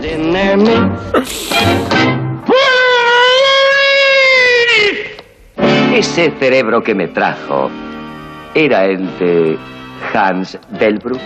No. Ah, ¿Le importaría decirme de quién era el cerebro que yo puse ahí? ¿No se enfadará usted? Palabra que no me enfadaré. De A no sé qué. ¿A qué?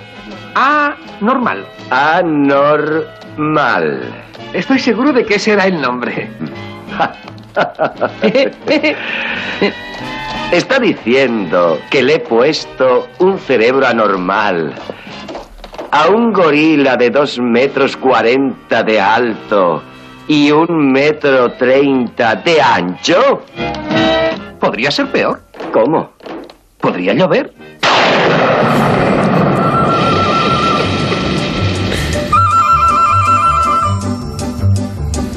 Bueno, después de tanto hablar y de tanto ruido, decidió Brooks apostar una película muda. Que, no le granjeó ni dinero ni buenas críticas. Película muda en la que, por cierto, tan solo se escucha al famoso mismo Marcel Marceau decir... ¡No! Entre 1978 y 1987, Brooks enlazaría tres parodias en las que fue guionista, actor y director. Hablamos de Máxima Ansiedad, que es una parodia de Psicosis, La loca historia del mundo, que es un compendio de parodias y gags históricos, como su propio nombre indica, y La loca historia de las galaxias. No hay que decir de qué parodia y a qué película se refiere. Ah, Denis, el doctor Thorndike de la 1702 ha llamado diciendo que te recuerdes... ¡Ya lo sé! ¡Que compre el periódico! ¡Que compre el periódico! ¡Que compre ese asqueroso periódico!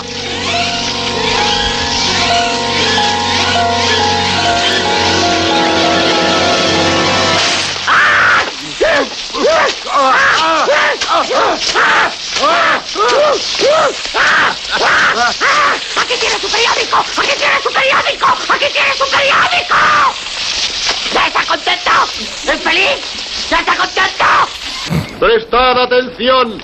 El Señor, el Señor Jehová os ha dado a todos estos 15, bueno, 10 estos diez mandamientos para que todos los obedezcáis. No tan deprisa, Lonestar.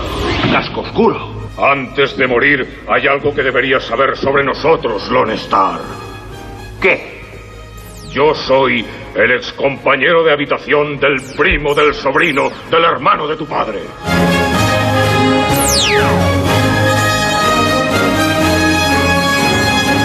En 1991 volvió con Life Stinks, que asco de vida, en una comedia en la que ni parodiaba ni rompía la cuarta pared, que- quedando alejado de su estilo más personal, estilo que intentó recuperar en 1993 con las locas aventuras de Robin Hood, pero no funcionó como esperaba.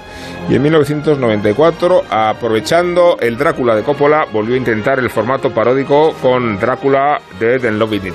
Van Helsing. Un apellido conocido incluso en la remota Transilvania. Conde Drácula. Es curioso.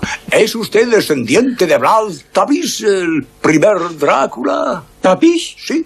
Significa empalador. Era un carnicero sediento de sangre que infligió terribles torturas a los campesinos. Les cortaba las manos y los pies, les arrancaba los ojos y luego los empalaba en hierros puntiagudos. Mm, Sí, se pasó un poco. Sí. Pero hay un dicho que dice, el empalador que los empalade, buen empalador será.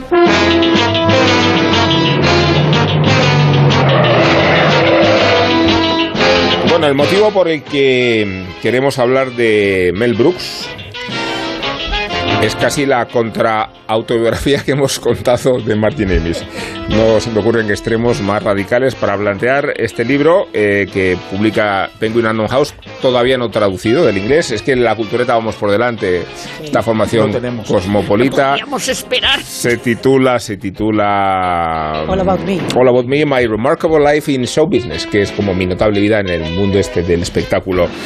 Eh, así que, mira, veo tan sonriente a Isabel Vázquez reclamando sitio y prioridad que te voy a dar eh, los honores de encabezar Pues la es- charla. Pues esta es una biografía que Mel Brooks ha escrito para curarse del aburrimiento de la pandemia y de la pena de la pérdida de lo que decía antes Sergio, de ver morir a todos los que están alrededor, porque Anne Bancroft, que es su mujer, su báculo y su, su, su compañera de, de, media, de más de media vida, murió en 2005, pero en los primeros días de la pandemia murió Carl Reiner, que era su colega y su amigo, su valedor, porque era un unos pocos años mayor que él, cuando empezaron como guionistas en, en el show, The Shows of Shows, el, el programa de Six Caesar, el pionero de la de los programas de variedades de la tele en Estados Unidos y era la persona con la que había pasado media vida también haciendo discos de humor y de- compartiendo eh, charlas, comidas y, y fiestas familiares. Entonces,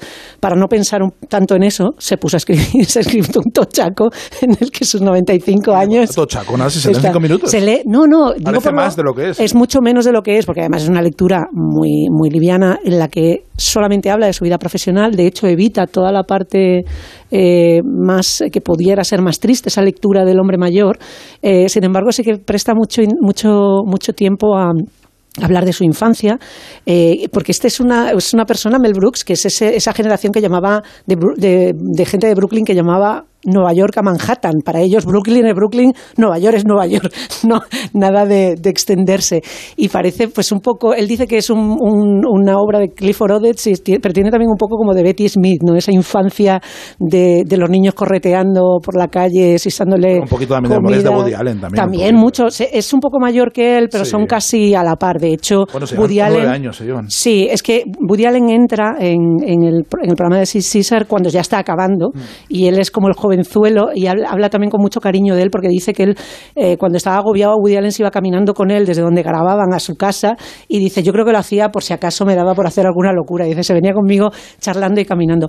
Eh, Mel Brooks hace, habéis eh, en la introducción creo que lo has cubierto todo, solamente te ha quedado la obra que para él es la más satisfactoria, que es el, mu- el musical que se hace al final de la vida sobre lo- los productores, que de alguna manera cierra su carrera profesional porque él, que es una persona que eh, es un, director de cine muy notable. O sea, él se dedica a hacer parodias y es lo que mejor le funciona como para sacar pasta y, mantiene esa idea de, niño del hambre que tiene que mantener un cierto estatus y, comer bien y, vestir bien y vivir bien. Eh, y, y se establecen ese tipo de parodias que, por otra parte, son un homenaje profundo al cine. Si tú ves el jovencito Frankenstein, hay una ah, profundo conocimiento del, del, del, del tema cinematográfico. Es una película buenísima, igual que lo son la mayoría de sus parodias. Hay algunas Y que son más fáciles. Máxima ansiedad es un homenaje a, A Hitchcock. La última Sí, locura, la, película muda en la que habla Marcel Marceau, es una película mm, preciosa. Pero si- O sea, si pero, lo ves- pero usando mucho el lenguaje cinematográfico. Sí, sí, sí, o sea, claro, máxima claro. ansiedad Sí. es una imitación todo el rato del montaje y de los movimientos de cámara paródicos todo el rato, pero que, que revela una comprensión profunda del cine. de Y él, Hitchcock, y él lo, des- lo, lo describe muy bien, eh, iba incluso al detalle, de la misma forma que también se, se refleja como un creador muy generoso. O sea, es un tipo que siempre dice, yo cuando escribía algo con compañeros siempre me los llevaba al rodaje y dice, por todo, suma, todo suma. Y siempre habla, en, habla en, pru- en plural de sus obras, que es una cosa que no todos los directores hacen. O sea, entiende esto como un trabajo Y colaborativo. era buen director de actores, porque una de las cosas que revelan en esta, en esta biografía es, eh, dice, aunque estemos haciendo comedia hay que tomárselo en serio. Dice, él dice, Sí. el actor no tiene que saber que su personaje es cómico. Dice, lo divertido está en el chiste, lo divertido está en el texto. Dice, el, el actor tiene que tomarse el personaje en serio. Dice, no tienes que ser gracioso. No tienes que estar guiñando el ojo. No tienes que estar guiñando el ojo, Claro. no tienes que ser gracioso. Lo gracioso se- se- será gracioso si lo haces bien, si te metes bien en el personaje. Con lo cual, o sea, era, era muy meticuloso dirigiendo a sus actores. Y luego, en, el, en cuanto al ritmo, él, él, que era un batería prematuro, cuando era chico le gustaba mucho la es- sigue gustándole mucho la música, siempre habla del tempo de la comedia y, por, digamos, por, por unir esto con lo que decía del final de su vida profesional, para él la culminación de su vida es poder hacer una obra en Broadway. Él está desde que tiene ocho años, iba a ver Anything Goes a- con su tío a una matiné a, Nueva York, eh, quiere hacer un musical y termina por hacerlo con el aliento de, de Anne Bancroft, que, le- que es la que ella- él dice que es la que cree en él como compositor desde el principio, compone la letra y la música de su musical Los Productores, que es un musical magnífico, que además va sobre Hitler, y aquí nos gusta mucho reírnos de Hitler, cuando agradeció de hecho los chorrocientos Tonys, tiene el récord de Tonys, eh, los productores todavía por encima de Hamilton, ¿eh? y agradeció diciendo que que gracias a Hitler por ser tan gracioso on stage, sobre el escenario, Ahí- por ser un tío tan gracioso sobre el escenario. Le- le- leí una, no, no he leído la, la- la- la biografía, pero le- leí una entrevista en New Yorker donde cuenta muchas cosas, pero hay dos que me encantan. Una es que él, él siempre dice, yo lo que hay que hacer en Hollywood es decir siempre que sí y luego hacer lo que te dé la gana. Entonces explica que los productores le, le- le dijeron que echase a Jane Wilder y dijo, sí, sí, no os preocupéis, le voy a echar". Y, y- y- y no le echó, y no le echó. Dice, dice todo, dice, siempre tienes que decir que sí y no, y no hacerlo nunca. Dice, no luches contra ellos, no pierdas el tiempo luchando contra ellos e intentando entenderlos. Dice, nunca lo entenderán. Y luego tiene otra parte que es que sí mismo, que le preguntan sobre la influencia del humor judío y dice, no, no, dice, el humor judío, dice, el humor judío es para corderitos. Dice, el humor de verdad duro es el humor de Brooklyn. De dice Brooklyn, yo, mi humor sí, es el humor de Nueva York, de Brooklyn, que ese es el humor salvaje, donde te reías de todo, donde no tenías piedad. Dice, el humor judío, dice, eso no es nada. O sea, yo, el, el humor en el que me he formado Era- eso es el así- humor, el humor de las calles de Brooklyn. Rosa, sí. De hecho, así empieza el libro contando cómo él ve a los cinco años eh, eh, Frankenstein y entonces te- hace un calor horrible en Brooklyn y cierra la ventana porque cree que, que- que Frankenstein viene a comérselo, que no sabíamos que Frankenstein comiera, ¿no? Entonces su madre le dice, su madre dice, joder, qué calor hace aquí, ¿no? Y entonces abre, le- para convencerlo de que abra la ventana, le dice, mira, mm, Frankenstein va a venir a comerte, eso sí es verdad, pero primero tiene que ir desde Transilvania a Brooklyn, coger un autobús, un tren, luego un barco, nadie va a ir a recogerlo. Y una vez que llegue a América, no sabe cómo funciona el metro. Dice, y en el caso de que llegara a Brooklyn, tendría que dar con South Street, que es la calle donde vivían. Dice, y se comería primero a los Rotzen. La ventana suya está antes que la tuya. Buenísimo. Además dice, dice, ya, dice, ya no tendría hambre, dice, ya no, ya no, ya no, ya no querría. Claro, y no- así ya empieza, así ya empieza un libro que es desternillante por todos lados. Eh, eh, evidentemente nos vamos a descubrir ahora a Mel Brooks, que es una de las grandes figuras de la televisión Sí. y de la y del y del cine, es decir, él inventó el zapatófono. O sea, es que no, esto no es cualquier cosa. Y ojo que- y, que- y evidentemente igual que Martín, perdón, igual que Martín Emil dedica la mayor parte de su libro a hablar de Phoebe, él dedica la mayor parte del libro a, hablar de Your Show Shows, porque Sí. ahí, ahí ya hacía parodias de cine, Es las que que, ahí las que luego todo, hace ahí en está película hace entera, ya las hacía ahí. O sea, él hace todo eso.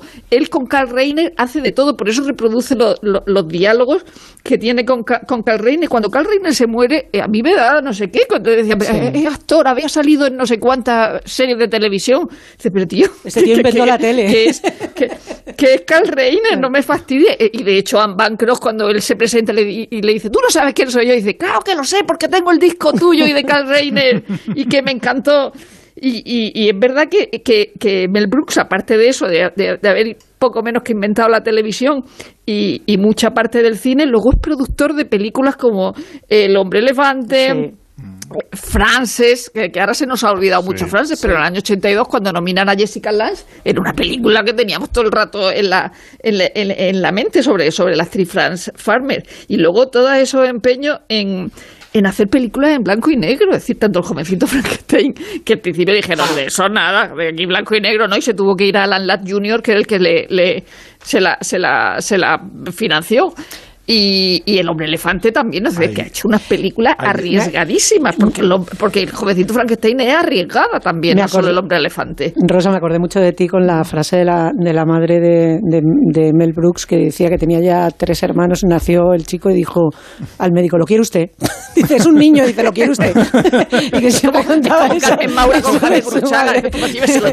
y, la- y luego la- hablabas de, de lo de, la, de lo de la televisión. Algún día tendremos que hablar de, de, de Grant Tinker, que es el, el- el que se inventó la televisión de calidad, el, el marido de Mary Taylor Moore, que es quien le da luz verde Hombre, a que algo se- que se nadie hacen quiere. productores. Claro, que se nadie hacen productores para eso. que nadie quiere hacer, que es el Superagente 86, que por otra parte además es una serie pionera en la ruptura de la estructura de sitcom. Ahora que estamos a punto de recibir Bean de Ricardo, la historia de, de Lucille Ball y de Desi Otra Luz, productora. En la sitcom ya era el formato, el formato, digamos, más barato y, mejor, y que los productores preferían para hacer televisión. Y sin embargo, Superagente 86 apuesta por lo que en su momento se supone que es algo de calidad, que es hacerlo con una sola cámara como si fuera, como si fuera y, la- cine. y- y- y parodia, además, haciendo Es- parodia de haciendo- género y demás. haciendo lo que- parodias de género. Lo que, hace, lo, lo que Es ya que venía dijo, haciendo oye, el Show no hay Show. ningún agente secreto que sea un imbécil. Es- es- es- mira, hay, hay una, hay una cosa, habláis de, de- de su faceta de productor y, de, y, y hemos hablado un poquito de, de- de- de- de lo bueno que era dirigiendo. eh, era un tipo que se ganaba mucho el, el prestigio de la profesión, o sea, el, el- Sí. el- el respeto de la profesión. Eh, y hay un, hay un momento en el que, eh, eh, bueno, lo, lo que contaba Willy antes de, de- de que le- le engatusaba a los productores con el jodito Frankenstein hizo eso. Dice, eh, se, se le, se- le salió mal al principio, pero dice, cuando consigue la pasta, cuando vende la película y consigue la pasta que, que se, la, que se la van a producir, cuando ya ha firmado el acuerdo, dice, por cierto, la película la vamos a hacer en blanco y negro. Y sale corriendo. Y sale corriendo, ¿no? Y sale corriendo. Y entonces dice, no, no, no puede ser en blanco y negro, no. Además, no. Y al final lo, al final lo consigue. Pero fíjate el respeto, por ejemplo, eh, hablábamos hace unas semanas de, de, de la última película. eh, donde ahí es la consagración de Cloris Lichman que gana, que gana el ¿Puedo Oscar al- relinchar? La última película. Y- sí. y- y- espera, y no, no, Cloris- no, espera, has oído a Rosa. ¿Puedo relinchar? Venga, Adelante, relincha, Rosa. por favor. Frau Bruger. Muy bien. Me ha salido mal. Te ha salido muy mal. Vale, repetimos otra vez. Muy No. mal. Frau Bruger. Pa- parecía un pavo eso, ¿eh? A ver, Frau Bruger. Parecía un... Estaba, pensando, estaba pensando, Eso es un guajalote. Estaba Déjame, pensando déjame terminarlo de He perdido mis facultades relinchadoras. Vaya, vaya par de aldabas es lo que le dijo, lo Eso. que le dijo Martín Amis cuando vio a Phoebe. por- Vaya par de aldabas, que buen traído. ¿eh? Bueno, Cloris, Cloris Lichman Sí, viene, Sergio. o sea, acaba de ganar el Oscar por un papel dramático y, y parece que tiene toda una carrera por delante estupenda y decide, decide en buena medida, no sé si malograrlo además, yéndose con Mel Brooks a hacer de Frau Bruger y luego en máxima ansiedad hacer de la enfermera Diesel, que es el mismo personaje, con las tetas en punta, eh, haciendo de, de, de, de sadomaso, de, señora sadomasoquista, totalmente eh, eh, pasada de rosca por todas partes, pero era tal la atracción de Mel Brooks que alguien que, que podía haber hecho otra, o podía haber tenido otra carrera, prefiere irse con él. Prefiere irse con- porque, porque es un, un- un tipo que inspira eh, muchísimo respeto en su profesión. Y Jim Wilder, por ejemplo, cuando, cuando están hablando, es muy bonito cuando cuenta cuando se les ocurre el jovencito Frankenstein, que es una idea de Jim ujú, Wilder, sí. mientras están con sillas de montar calientes. Entonces él eh, cuenta que está Jim Wilder garabateando algo en un cuaderno eh, mientras están rodando en un descanso del rodaje. Y le pregunta, ¿qué estás, qué estás haciendo, Jim? Dice, no, es que estoy aquí eh, con una idea para una película. Cosas nazis. Cosas nazis, Cosas estoy nazis. haciendo cosas nazis. Y entonces le dice, jovencito Frankenstein, pone ahí John Frankenstein. ¿Y qué, qué es eso? Entonces le cuenta el argumento, no, es una historia sobre el nieto del barón Frankenstein, ¿qué tal? ¿Qué, eh, ¿qué, qué te parece? Dice, "Uy, es una idea estupenda, es una idea. Dice, ¿y qué, qué planes tienes? Dice, pues mi plan es que la escribamos tú y yo juntos y luego la dirijas tú. Eh, dice, vale, venga, dice, ¿tienes, ¿tienes pasta aquí mismo? Dice, tengo 57 dólares. Dice, dice, dámelos como anticipo y empezamos a escribirla. Dice, y entonces Jim Wilder, la condición que puso, la condición que puso para seguir adelante con, con- cuando tienen ya el guion, es que Mel Brooks no actuara, Hmm. no, que, que, so- enfocado, que sí. se limitara a dirigir. Dice, porque tú tienes que estar concentrado dirigiendo, eres un buen director y, y- y si te concentras dirigiendo, la película va a salir estupendamente. Pero si estás pendiente de, de- la interpretación, eh, esto no va, esto no va a funcionar. Con lo cual era un tipo que, siempre, o sea, profesionalmente, eh, es inmensamente respetado desde el principio, ¿no? Tanto en el cine como en la tele. Hay una, es que estaba recuperando los nombres de, de Shows of Shows, que no es ninguna tontería, es que allí, o sea, escribió eh, Larry Gelbart, que es luego eh, guionista, guionista de MASH, Joe Steinen, que es el autor del violinista del tejado, los hermanos, eh, eh, o sea, eh, lo diré, eh, Jolín, eh, Dilo. no, no, no. O sea, es que es, es, es brutal los créditos. No, es una cosa es que- extraordinaria. Claro, Neil Simon, su hermano Danny. Neil Simon sale en una sí, foto sí, en el libro. Es que es alucinante. Neil y le estaba pensando en que, es que me he despistado pensando en, en Anne Bancroft y en lo poco que habla de ella, porque él eh, ha, ha dicho en, en diferentes Se la liga, entrevistas se la que- liga silbando un taxi. Sí, silbando un taxi de lo bien que silbaba el taxi, Sí, pero sí, evita hablar de ella y sin embargo. Eh, hay un momento en el que parece casi una, una recreación del milagro de Ana Sullivan cuando habla de, de cómo orientó la dislexia de su hijo Max, que es un autor, de- que es un bestseller. Dejó su carrera. Sí, sí, que, que dejó de trabajar para que el crío empezara a, a- a- a leer y a escribir bien y luego se convierte en el, es el autor de Guerra Mundial Z, o sea, a propósito de vender y de vender bien. Eh, Obra maestra. Una- Y, no- y- y lo digo sin ironía. Sí, sí, sí. O sea, ya que te estaba esperando, Willy. Se, ha- se ha levantado Willy de su castigo. Y es- y es- que a Willy lo tenemos amordazado. Evita todo el rato entrar en, la, en, en mayores apreciaciones que, la, que el recuerdo primero, porque se nota que le, que, que- que le duele, claro, Es, es terrible. Pero es muy, es muy divertido en general. La historia de Cary Grant es una cosa de Ay, tirarte risa, de la risa. favor, qué bueno. Cuéntala, O sea, lo Rosa, de cuando cuéntala. cuenta, bueno. cuenta que, que, que, bueno, por, por, por un amigo común que conoce a Cary Grant y empieza a quedar con Cary Grant y entonces lo llama por teléfono Cary Grant y yo, ah, vale, ya está. Y dice, y entonces pues íbamos a, a hablar. Y entonces, mm, a, a- ¿a ti qué coche te gusta? Decía, pues a mí el Rolls Royce, decía Cary Grant. Dice, ah, a mí me gusta el Buick del 38, decía. Y eso en una Que luego comida. otro día, otro día hablábamos de, de ropa. ¿A ti te gustan las chaquetas de, de, de- de doble botonadura? No, ah, a mí es de simple botonadura. Ya otro, otro día, oye, ¿está Mel Brooks? Sí, sí, ah, vamos a comer, vale, vale, vamos a comer. Y entonces, oye, eh, a, a mí me gustan las corbatas rojas, ¿a ti te gustan las azules? Sí, sí, sí. Y dice, ya, pues, sí, siguiente día sonó el teléfono y ya Mel Brooks dice, si es Cary Grant, no estoy.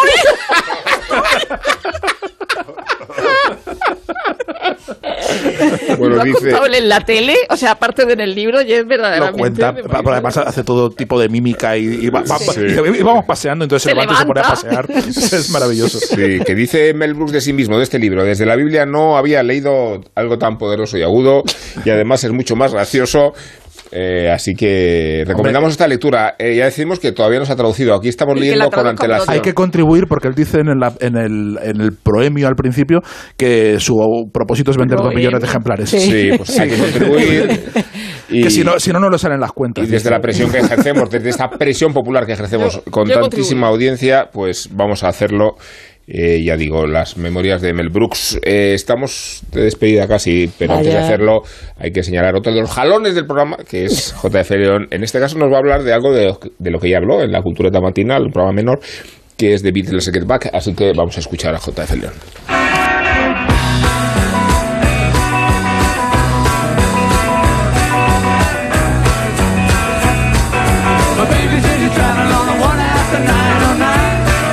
Han pasado ya dos semanas desde que se estrenó Get Back y después de haberlo podido disfrutar, esta vez sí, a sorbitos, y de haber hecho tertulias en Twitch, y sobre todo leído acalorados debates entre fans muy cafeteros y otros que han quedado decepcionados, ojo, que en algunos cruces de declaraciones ha habido insultos incluidos. Bueno, pues creo que ahora corresponde hacer un análisis más sosegado y su lugar ha de ser este, la gran reserva, el reducto de los cultureters gourmet, ahora que no nos oye Alsina. No se trata de un envainamiento en, en toda regla, porque sigo pensando que Peter Jackson ha errado el tiro, ofreciendo un gran contenido, pero en un continente muy, muy mejorable. Sí, es cierto que podríamos habernos administrado nosotros mismos lo ofrecido para no sufrir un empacho, pero algunos por glotonería y otros por necesidad de consumirlo en tiempo récord para comentarlo, lo cierto es que se nos hizo bola.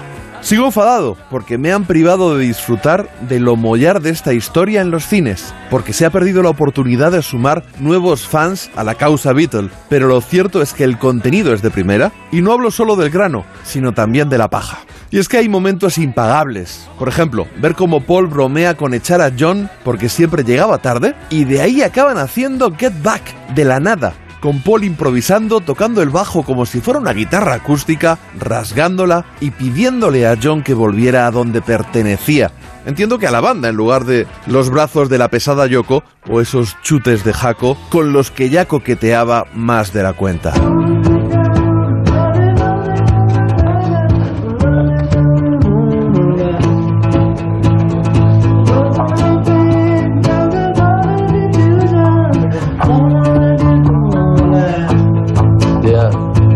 It's you know musically and it's great. Qué bien me cae Mal Evans, el tour manager de los Beatles, siempre con una sonrisa, siempre solícito y capaz de sacarse un yunque de la chistera para grabar Max Silverhammer, una canción que por cierto no acabaría en Let It Be, sino en Abbey Road, al igual que al menos otras cinco que llegaron a ensayar en esas siete horas largas de metraje. Y qué mal nos ha caído casi todos Michael Lindsay Hogg, el director del rodaje y responsable del documental original de 1970. Qué pesado con sus ganas de ir a rodar fuera pese a la oposición frontal de Ringo. Y qué falta de ética al colocar un micro oculto en un jarrón para captar esa conversación privada entre Lennon y McCartney, en la que el primero reconoce que le cedió el cetro de mando dos años antes, pero que no lo estaban haciendo bien ni con George ni con Ringo. Pero también es cierto, por otro lado, que esa conversación es lo más revelador del documental. Evidencia el respeto y el cariño que mantenían entre ellos el que otrora fuera el mejor tándem de compositores de la historia del rock. Es una delicia ver a Heather. Hablo de la hija de Linda, de su conexión con Paul, que posteriormente acabaría adoptándola, por cierto. Y es impagable disfrutar de la imitación que hace de Yoko a grito pelao.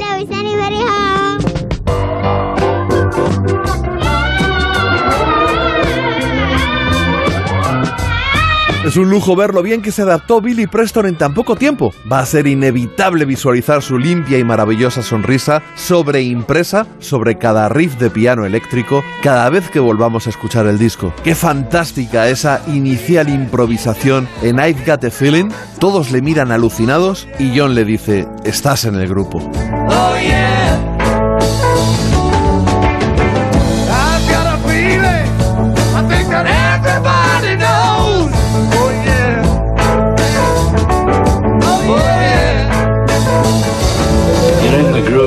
Por supuesto, es deslumbrante el talento de Paul y es triste lo ausente que estaba John en demasiados momentos, aportando mucho menos de lo que se esperaba de él y más pendiente de Yoko o de hacer el payasete, aunque también hay que decirlo con bastante gracia. Por supuesto, que no falte mi admiración por ese empleado de la compañía que le pega un puñado de capotazos a los bobbies diciéndole que no sabía lo que pasaba arriba en la azotea, que esperasen, que sí, que iba a decirles que bajasen un poco el volumen y así durante unos buenos minutos, lo suficientes como para que el concierto acabase durando todo ese tiempo.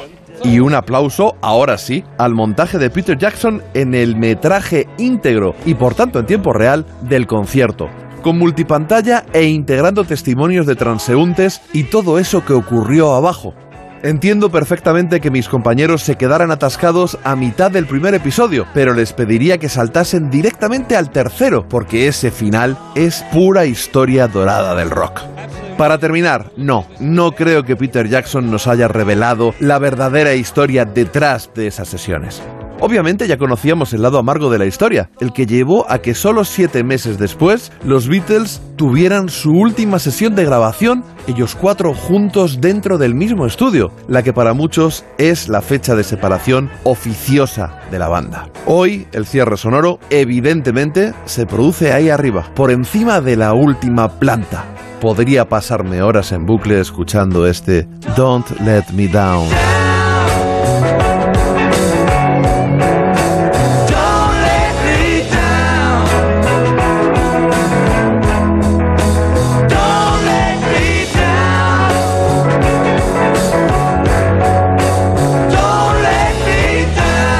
Hasta aquí el programa conmemorativo de nuestro EGM. ¿eh? Eh, un programa de éxito eh, que ha dado el salto de lo cualitativo a lo cuantitativo sin renunciar ni a lo cualitativo ni a lo cuantitativo. A lo que hemos renunciado es a, las- a los fastos. De éxito. De éxito, ha dicho, es de éxito. De éxito, Aquí no había, aquí no había ni, comida, ni bebida, ni champán, ni nada. Me Esto alegro de no haber estado. Vamos, La rutina del Rosa, triunfo. te guardamos Una la rutina del triunfo. Rosa, eh, te esperamos la semana que viene ya en nuestras Sí, ahí instalaciones. estaré. Guillermo Altares. Hasta la semana que viene. Buenas Ya noches. te gustaría. No por mí, eh, sino por la decisión. despi- despido general. Isabel, gracias por estar aquí. Que le corten la cabeza. por invitarme. Sergio del Molino, gracias también por estar con nosotros. Gracias a Bye, Felipe bye. Mateo, gracias a Nacho García. Mario. La cultureta. Son las